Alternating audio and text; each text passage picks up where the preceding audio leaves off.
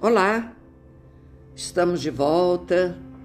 Graças a Deus, agora começando o nosso evangelho de novo, que a gente fez uma interrupção para mostrar a live. E estamos de volta no capítulo 12.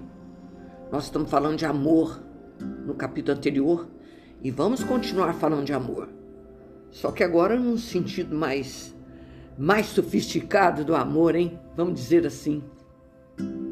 Capítulo 12 tem o subtítulo Amai os vossos inimigos, pagar o mal com o bem. Meu Deus, só com a doutrina espírita para a gente entender o que vem a ser esse amar aos inimigos. Porque se amor já é difícil, imagina amar inimigo. Mas nós vamos entender isso hoje para sempre. Porque a morte é um fator determinante e apresenta a conta em forma de verdade. Olha que show de frase. A morte é um fator determinante e apresenta a conta em forma de verdade. Então, aquele ressentimento, aquele inimigo que nós tínhamos, que não demos conta, que deixou para lá, ao ir para lá, nós vamos descobrir a verdade, o porquê daquele sentimento. E isso é muito complicado. Ai de nós sem a misericórdia após a desencarnação. Porque nós precisamos de aprender com Jesus, com o esclarecimento da doutrina espírita agora, vai ficar mais fácil a gente entender o que, que vem a ser amar os vossos inimigos. Aprendeste o que foi dito. Amareis vosso próximo e odiareis vossos inimigos. Era a lei antiga. Mas eu vos digo: amai vossos inimigos. Fazei o bem àqueles que vos odeiam e orai por aqueles que vos perseguem e caluniam, a fim de que sejais filhos os filhos de vosso Pai que está nos céus, que faz erguer o sol sobre os bons e maus, faz chover sobre os justos e os injustos. Porque se não amardes, senão aqueles que vos amam, que recompensa disso tereis? Os publicanos também não o fazem? E se não saudardes, senão os vossos irmãos, que fazei nisso mais que os outros? Os publicanos não fazem também? E eu vos digo que, se a vossa justiça não for mais abundante que a dos escribas e dos fariseus, não entrareis no reino dos céus, anotou Mateus. Olha bem, hein? porque o, o, o mal, ele ama os seus. Se a gente já está aprendendo com Jesus sobre a lei do amor, é preciso entender isso aí agora direitinho para a gente estender o amor. Mas vamos entender conforme Kardec colocou para nós. Se o amor, se o amor ao próximo é o princípio da caridade, amar os inimigos é sua aplicação sublime, porque essa virtude é uma das maiores vitórias alcançadas sobre o egoísmo e o orgulho. Agora a gente vai entender o que significa isso. Porque você não pode ter um sentimento igual por uma pessoa que você ama, por uma pessoa que você não ama. Vamos entender? Muito bem. Entretanto, equivoca-se geralmente sobre o sentido da palavra amor nessa circunstância. Jesus não quis dizer por essas palavras que se deve ter pelo inimigo, a ternura que se tem para com o irmão ou amigo. A ternura supõe a confiança. Ora, não se pode ter confiança naquele que sabemos que nos quer mal. Não se pode ter com ele os transportes de amizade, porque se sabe que é capaz de abusar disso entre as pessoas que desconfiam umas das outras.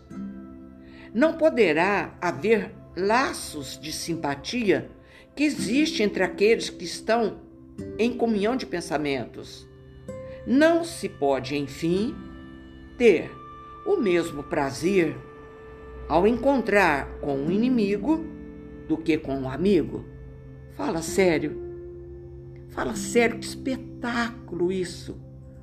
São quatro palavras importantíssimas nesse texto, que é ternura, amizade, laços e prazer.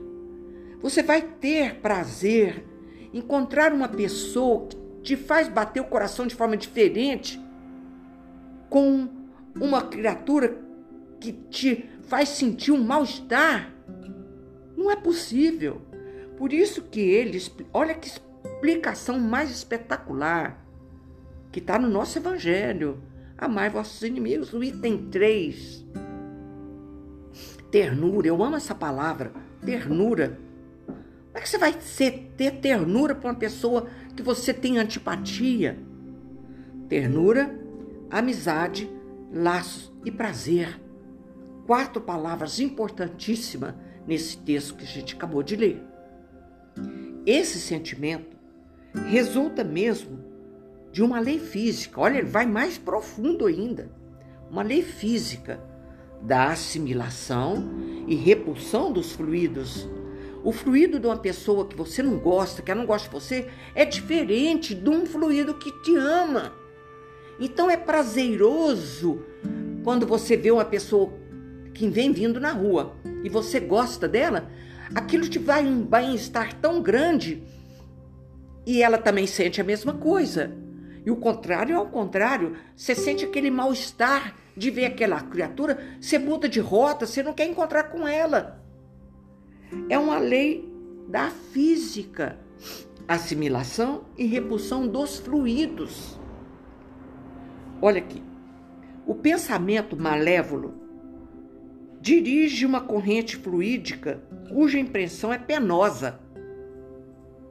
E o pensamento benevolente nos envolve em um fluido agradável. Tem até uma história do Chico que conta isso aqui. Né? Ele estava na rua, encontrou com uma pessoa e ele estava aflito, estava atrasado para o trabalho. E naquela coisa ele falou assim: Eu estou com pressa, pensando, né? Aí a mulher, Chico do céu, precisamos tanto de dar uma palavrinha com você. Mas como o Chico é o Chico, né? Parou, desacelerou o coração, escutou a mulher. Assim, rapidinho na rua. E ela foi embora. E ele e ela virou para trás e falou assim: "Obrigado, Chico. Vai com Deus." Emmanuel falou para ele assim: "Olha para trás, Chico." E da boca da mulher saiu aquele fluido cor-de-rosa na direção do Chico. Uma coisa mais linda. Que coisa mais linda. Por isso que quando um filho sai de casa, a mãe nunca deve xingar esse filho, maldizer, porque as palavras dela pode ele encontrar ali um acidente. Porque é o fluido que sai da boca dela, é a fluídica, cuja impressão é penosa, mas o eflúvio, olha que palavra linda, agradável, sai da boca da mãe abençoando o filho. Por isso, eu sempre falava isso aqui em casa, né? quando as crianças estavam tudo, fala benção, para eu falar Deus te abençoe, porque através desse Deus te abençoe, um fluido benéfico vai atrás do filho. A gente não sabia disso. Foi preciso estudar, ler, entender, saborear as palavras. Ó, eflúvio, eflúvio agradável. Daí a diferença de sensações que se experimenta a aproximação de um amigo e de um inimigo. É uma sensação deliciosa. Quando você vê um amigo que você não vê há muito tempo, aquela emoção é, é uma delícia. Mas também o contrário é difícil, não é? Por isso que ele está explicando a diferença que existe entre amar os inimigos não pode, pois, significar que não se deve fazer nenhuma diferença entre eles e os amigos. Esse preceito parece difícil impossível mesmo de se praticar, porque se crê falsamente que prescreve lhe dar o mesmo lugar, que coisa fantástica, no coração. Como que pode ter no mesmo coração lugar para uma pessoa de, que faz bater o coração diferente? Benévolo ou malévolo, não é? Então ele está explicando: se a pobreza das línguas humanas obriga a se servir do mesmo termo para exprimir diversas nuances, outra palavra linda, nuances de sentimento, a razão deve diferenciá-lo segundo o caso. Olha o raciocínio. Olha o raciocínio. Por isso que a nossa doutrina é a doutrina da razão. Você tem que pensar naquilo que você está lendo. Depois você tem que sentir, porque é diferente. Nós estamos vivendo um período de humanização do, da criatura humana. Nós temos que nos humanizar. E é uma criatura humana, que eu não gosto dela, mas é uma criatura humana. E eu preciso desenvolver afeto. Como? Como que eu vou desenvolver esse afeto com essa criatura? Por isso que a nossa doutrina ensina a lei da reencarnação. Existe circunstância que é necessário nascer entre filhos é, pelos laços da consanguinidade para aprender a amar aquele inimigo. Estou falando isso de um inimigo de um passado, uma coisa muito forte, um, um sentimento forte do passado, que vem consertar na circunstância de consanguinidade. Senão não tem jeito de eu amar esse inimigo, nunca. Porque aquele mal-estar criado, aquela situação de vidas passadas, aqui está sempre é, é, vindo à tona, vindo à tona. E você não vai amar a pessoa.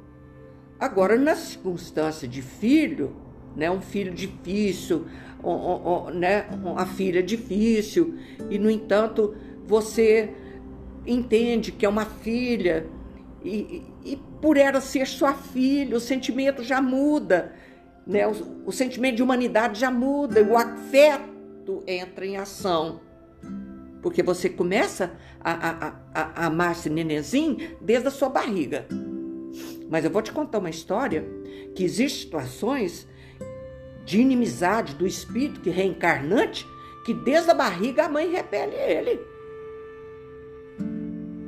Mas domina, não aborta, aceita aquela criança e vai ter uma vida muito difícil juntos. Mas com o tempo, uma vez uma história, uma, uma mulher me contou que não amava o filho dela. E ele tinha já uns três aninhos quando eu conheci. E ela dizia assim, e que ele falava para ela assim: Gosta de mim, mamãe, eu sou bonitinho. Mas ela não tinha jeito de gostar dele. Sabe lá o que aconteceu na vida do passado deles? Depois eu encontrei com ela mais tarde né, já é menino adolescente. Eu falei, e agora? Você já consegue amá-lo? Ela falou assim, Vera, você acredita que eu já estou amando meu filho? Olha que lindo! É isso. A misericórdia é divina, gente. A misericórdia é divina, não é? Então, é, é, é por aí os caminhos, né? Então, se a pobreza das línguas humanas obriga a servir do mesmo termo para exprimir diversas nuances de sentimento. A razão deve diferenciá-lo segundo o caso. No caso que eu estou contando, que ela já desde a barriga repelia a criança. Mas ela foi vitoriosa. Até onde eu conheci, depois ela sumiu no, da minha vida, nunca mais eu vi, ela já estava comprando coisinha para fazer festa de aniversário para o filho, já estava amando o filho. O amor, o amor, o amor não adianta, gente. O amor é por amor que Deus, presta atenção, essa fala aqui é linda demais. É por amor que Deus cura o mundo. Que lindo, né? Amar o inimigo, os inimigos, não é, pois, ter para com eles uma afeição que não está na natureza. Porque o contato de um inimigo faz bater o coração de maneira bem diferente do que de um amigo. Gente, você já imaginou alguém que nunca leu isso no Evangelho? Que coisa mais fantástica! Bater o coração de maneira bem diferente de um amigo é não ter, ó, amar, vou, vou voltar. Amar os inimigos não é, pois, ter para com eles uma afeição que não está na natureza, porque o contato de um inimigo faz bater o coração de maneira bem diferente um amigo. É não ter contra ele ódio, nem rancor, nem desejo de vingança. E já ficou mais fácil. É perdoar segunda, sem segunda intenção, incondicionalmente. Não ficou mais fácil? Eu não amo, mas também eu não odeio. Desejo todo o bem para ele, que ele fique lá longe. Já está melhorando, não está? Isso aí? Incondicionalmente, o mal que nos fazem. É não opor nenhum obstáculo à reconciliação. É desejar-lhe o bem, em lugar de desejar-lhe o mal. É regozijar-se, em lugar de se afligir pelo bem que os alcança. Ou seja, é alegrar-se. Ele passou na faculdade. E você fica contente porque ele é inteligente, ele passou na faculdade. Regozijar-se, alegrar-se com o sucesso dele. Pode ser um sucesso financeiro, um sucesso de casamento, um sucesso que passou na faculdade. Por que não? Isso é. Olha, a recomendação aqui é muito diferente da recoração que você ama o seu inimigo. Pera, não. Vamos lá? Dá um tempo. Lembra dessa história? Eu contei essa história. Quando aconteceu comigo, eu abri o evangelho e saiu lá. Amai vossos inimigos. Falei, não, me dá um tempo. Fechei o livro, dormi e Deus me deu o tempo e hoje eu amo essa pessoa. Entendeu? Deus nos dá o tempo. Porque a misericórdia divina é fantástica, né, gente? É não é desejar, cadê? Reconciliação, desejar o bem em lugar de fazer o mal regozijar-se em lugar de afligir pelo bem que os alcança, é estender a mão segura em caso de necessidade e abster-se, em palavra e ação, de tudo que possa prejudicá-los. Enfim, é lhes retribuir em tudo o mal com bem, sem intenção de os humilhar. Qualquer que faça isso cumpre as condições do mandamento: amai os vossos inimigos. Tudo isso que, que a gente acabou de ler, presta atenção. Você não vai fazer 100%. Porque se você estiver fazendo 100%, já está amando o inimigo. Pronto. Mas não é isso. Ele está dizendo, olha quantos itens ele pôs para que a gente possa começar a entender e praticar essa sagrada, esse sagrado ensinamento. Porque quando Jesus falou isso, amai vossos inimigos, ele não podia, naquela ocasião, falar da lei de reencarnação, entendeu? Da lei de causa e efeito, porque o, mo, o mal, o ódio, ele nos vincula um, uma criatura, vamos dizer assim, perpetuamente, ou seja, quase que para sempre. Mas o amor liberta, né? Então Jesus não podia explicar isso. Foi preciso de maturidade da humanidade e vir a, a, a, a Consolador Prometido, a doutrina espírita, e explicar para a gente assim, com essa clareza, com essa clareza. Amar os inimigos é um absurdo para o incrédulo, aquele para quem a vida presente é tudo. Tá vendo? Acabei de falar. Não vê no inimigo senão um, um ser nocivo perturbando a sua tranquilidade. Ele vê só o momento presente. Ele não sabe por que, que essa versão existe. É lá para trás, nas existências anteriores. E a consequência dessa existência, desse mal-estar, é uma consequência do mal praticado entre um e entre o outro. Porque ninguém faz nada sozinho. A gente sabe disso. É, perturbando a sua tranquilidade, do qual crê que só a morte pode livrá-lo. Daí o desejo de vingança.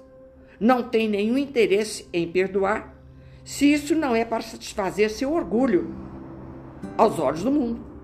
Perdoar, mesmo em certos casos, lhe parece uma fraqueza indigna de si. Se não se vinga, não lhe conserva menos rancor e um secreto desejo do mal. Ele não pode vingar.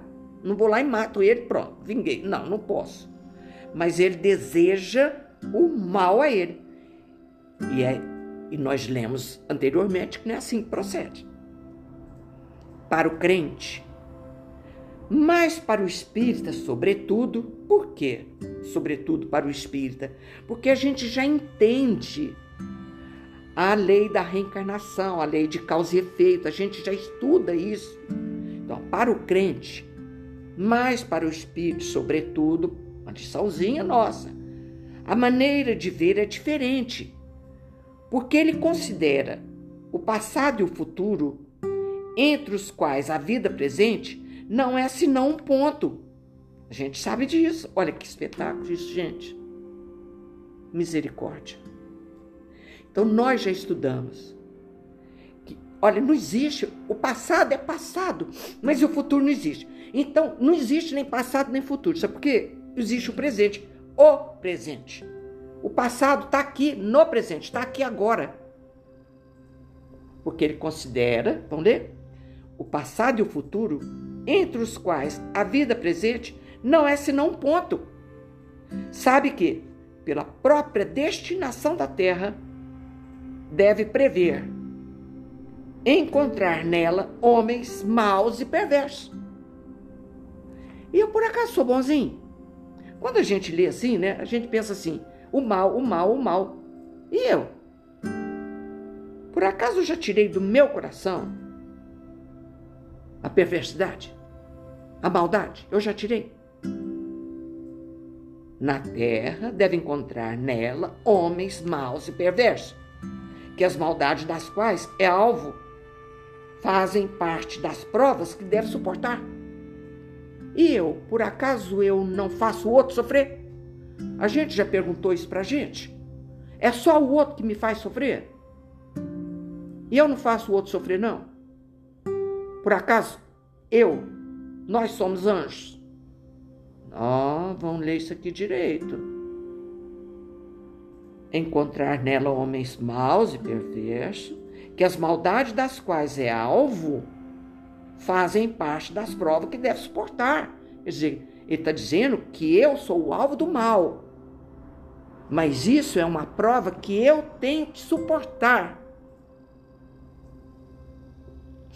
Mas pensa o contrário também. E o ponto de vista elevado em que se coloca lhe torna as dificuldades menos amargas, as vicissitudes. Vicissitudes é dificuldades. Essa palavra é bonita, né? Ela se encontra em diversos pontos no nosso evangelho. Eu nunca tinha visto essa palavra. Fui conhecer no evangelho. Vicissitudes, dificuldades. Então, ó, deve, nós devemos suportar as maldades, é igual aquele caso do Chico, né? O amigo dele foi roubado e o Chico ficou meio assim rindo e falou assim: oh, Mas eu fui roubado, você tá rindo? Ele falou assim: É tão bom devolver, né, Chico? Fulano, eu esqueci o nome dele agora. É tão bom devolver, porque em vidas anteriores ele, ele havia feito isso. Então agora ele estava sendo vítima dessa coisa, dessa situação. Entendeu, gente? Então, as provas que deve suportar e o ponto de vista elevado em que se coloca lhe torna as dificuldades menos amargas. Se você usar a razão, você vai entender e as dificuldades vai ficar diferente. Porque diz que a dor é do tamanho da sua revolta. Se você não é revoltado, a dor dói menos, dói menos. Venham elas dos homens ou das coisas, por que das coisas? As calamidades. As calamidades. Um terremoto, um, um, um, a terra que abre, engole a casa. Não é? Não, vem dos homens, as coisas difíceis, vem dos homens e das coisas. Não é só dos homens. Aqui é um planeta de prova e expiação. Hoje nós estamos enfrentando essas dificuldades através da doença? Para quê? Para quê? Porque faz parte do planeta de prova e expiação, provas que nós devemos suportar. Que pode vir dos homens ou das coisas, Se ele não se queixa das provas, não deve murmurar contra aqueles que delas são seu instrumento. Presta atenção nessa frase. Se ele não se queixa das provas, não deve murmurar contra aqueles que delas são os instrumentos.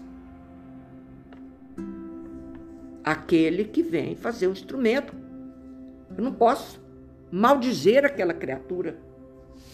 Não é fácil, né, gente? Vai, vão com calma.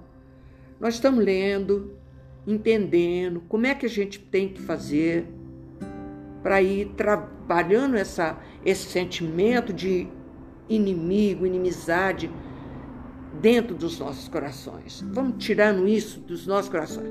Que nós estamos fazendo, é, resgatando dívidas muito sérias na humanidade, coletivamente falando, que vem do homem e vem das coisas.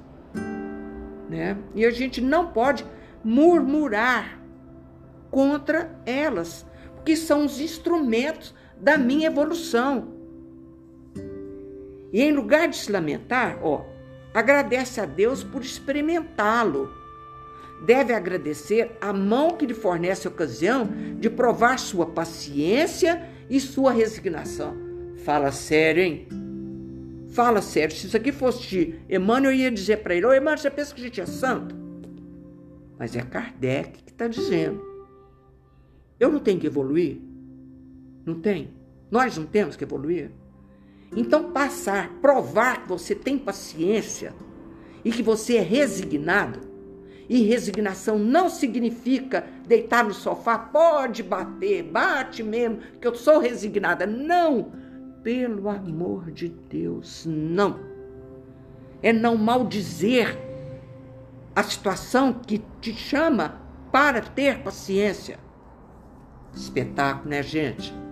Esse, esse, esse é muito show. Esse capítulo 12, e tem dois que eu li, e tem três, e tem quatro. Cadê? Vamos lá, vamos lá, vamos lá. É, então, presta atenção. A gente não pode murmurar, ficar lamentando, ficar chorando, dizendo, né? Aquilo que serve de instrumento para a nossa evolução. Devemos agradecer a Deus a ocasião de provar a nossa paciência e a nossa resignação. Esse pensamento dispõe naturalmente ao perdão. Ele sente, por outro lado, que quanto mais é generoso, mais se engrandece aos próprios olhos e se acha fora do alcance dos golpes malevolentes do seu inimigo. Pelo amor de Deus, não me atinge. Como Gandhi falava, você perdoa? Não. Eu não tenho necessidade de perdoar porque eu não sinto isso por ninguém. Mas nós vamos chegar lá, não fica falando assim não. Porque todos nós que estamos aqui no planeta Terra, estamos aqui para evoluir e somos candidatos a anjos. Uma vez um menininho perguntou para mim na saída do centro, ele devia ser uns seis anos, por assim, falando de anjo, anjo, que ele que rezava na casa dele, sei o quê. E ele assim: ele me perguntou: um dia eu vou ser anjo? Falei: claro que vai. Todos nós vamos ser anjo. Não sei se ele gostou do todos nós, não, mas eu falei para ele: todos nós estamos aqui estudando, trabalhando, evoluindo para a angelitude. Quer queiramos, quer não queiramos.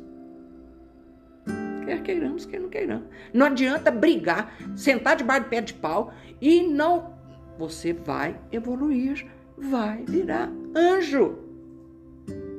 Que espetáculo isso, gente! Faz parte da evolução do ser humano. Né? Muito bem. E esse que ele falou, acabou de dizer aqui, essa generosidade nos afasta, já fica longe dos dardos, porque bate e volta. Sabe o que, que é isso? os dados da maledicência, da, da, da, da fofoca, ele bate e volta, porque não encontrou em mim um lugar para que grudar, não encontrou.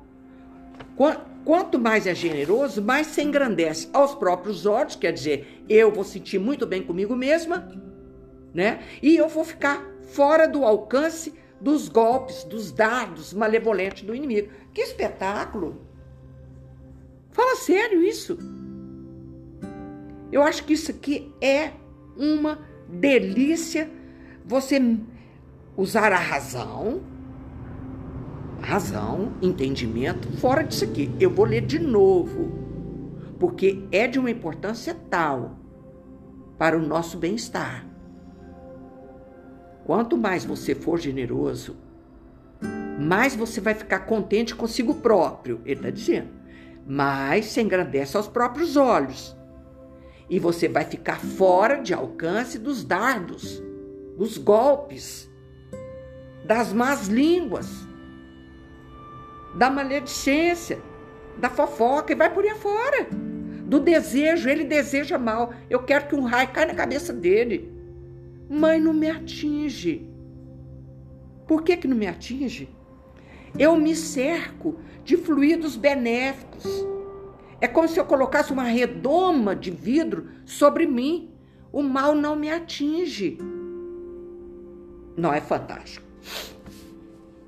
Vamos continuar. O homem que ocupa uma posição elevada no mundo não se crê ofendido pelos insultos. Olha, eu vou ler devagar. O homem que ocupa uma posição elevada no mundo não se crê ofendido pelos insultos daquele a quem considera como seu inferior. Nossa, forte, hein? Muito forte. Muito forte isso aqui.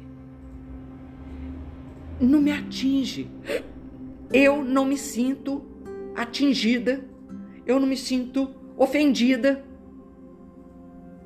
devagar, por favor. Pequenas atitudes, um sorriso azedo. Sua vizinha passou por ela hoje, ela nem te cumprimentou. Você saiu na porta, falou bom dia, nem olhando sua cara. Coisas pequenininhas. A gente tem que começar por coisas pequenininhas. Você não ficar ofendida com isso. Coitada, tá azeda, dormiu mal. Pronto. Quem sabe ela tá com fome, tá fazendo regime. Porque quem está com fome está com razão, né? O homem que ocupa uma elevada no mundo, às vezes não é a gente. Isso aqui ficou forte, porque a gente não, eu não ocupo uma posição elevada no mundo. Eu não sou o Chico, não sou o Divaldo, não sou o Haroldinho, né? O homem que ocupa uma posição elevada no mundo não se crê ofendido pelos insultos daqueles a quem considera como seu inferior. Assim ocorre com aquele que se eleva no mundo moral,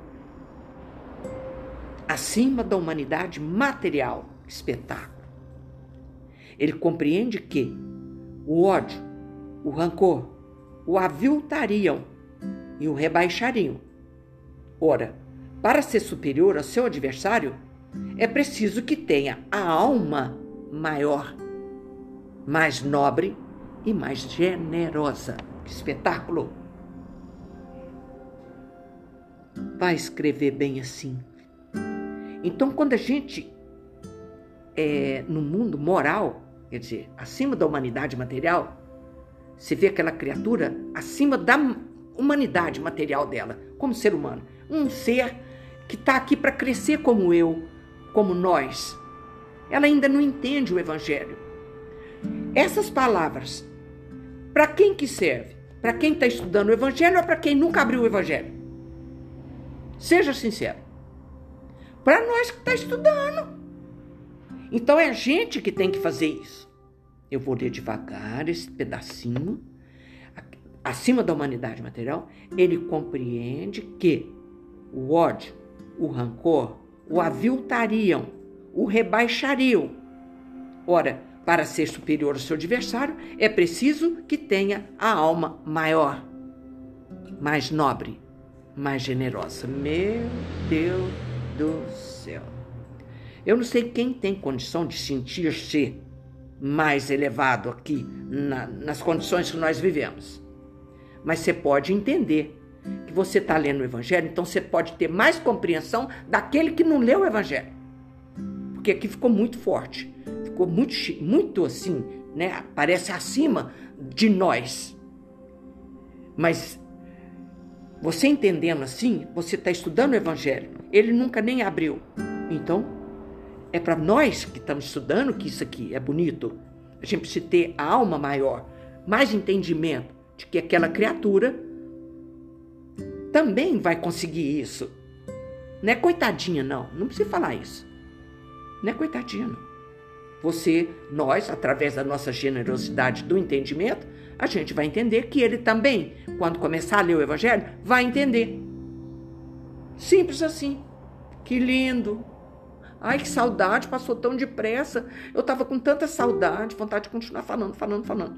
Nós vamos continuar no mesmo capítulo 12, porque nós vamos entrar na semana que vem com os inimigos desencarnados. Vocês vão ver que show de tarefa. Mas nós vamos encerrar nosso, nossos estudos com alegria no meu coração, que não está nem cabendo no peito, de tanta satisfação e de alegria de estar com vocês de novo no podcast. Eu fiquei muito, muito, muito, muito contente de ter mostrado a live, mas me senti falta, muita falta de estar com vocês. É como se eu estivesse aí na casa de vocês, olhando suas carinhas e, e abraçando vocês com o meu olhar porque não pode abraçar mais, mas eu já vacinei duas vezes, quem sabe daqui uns dias nós podemos nos abraçar. Não é verdade? Lá no livro do Divaldo, que eu estava lendo, ele diz o seguinte: acho que é Bezerra, se não for ele, é Uribe Barçanu. Desce ao planeta nessas horas amargas, verdadeiras legiões de filhos da luz a fim de que o sol do amor continue, continue diminuindo as sombras do egoísmo perverso e dominador. Meu Pai, que espetáculo! Então vamos aproveitar essas legiões de espíritos, filhos da luz, que estão descendo agora na nossa casa fluidificando nossas águas, massageando os nossos corações, abençoando todo o nosso lar, no propósito que nós temos de melhorar todos os dias, porque quem está estudando Evangelho tem o propósito de melhorar. É isso que é bonito, importante. E nós vamos então agradecer a Deus, a Jesus, essas legiões de filhos da luz que estão agora na nossa casa envolvendo-nos. Em nome de Jesus, eles estão conosco. Para que o sol do amor continue diminuindo, diminuindo os nossos defeitos, nossas malezas, nosso egoísmo, o nosso orgulho. Oh Jesus querido, que delícia ler o seu Evangelho como a gente sente o coração leve no peito depois de ler o seu santo evangelho. Obrigado pelas legiões de filhos da luz que estão conosco a todo instante, nos abençoando, nos protegendo, curando das nossas malezas, corpo, mente e espírito. Obrigada, Jesus. Obrigada, espíritos amigos, hoje e eternamente. Ave Maria cheia de graças. O Senhor é convosco. Bendita sois vós entre as mulheres, e bendito é o fruto do vosso ventre, Jesus. Santa Maria, Mãe de Jesus, rogai por nós, pecadores, agora e na hora de nossa morte. Amém. Obrigada, Jesus. Obrigada, amigos do espaço, que estão conosco hoje e eternamente. Amo vocês do fundo do meu coração, onde quer que vocês estejam. Fiquem com Deus que Jesus os abençoe. Assim seja.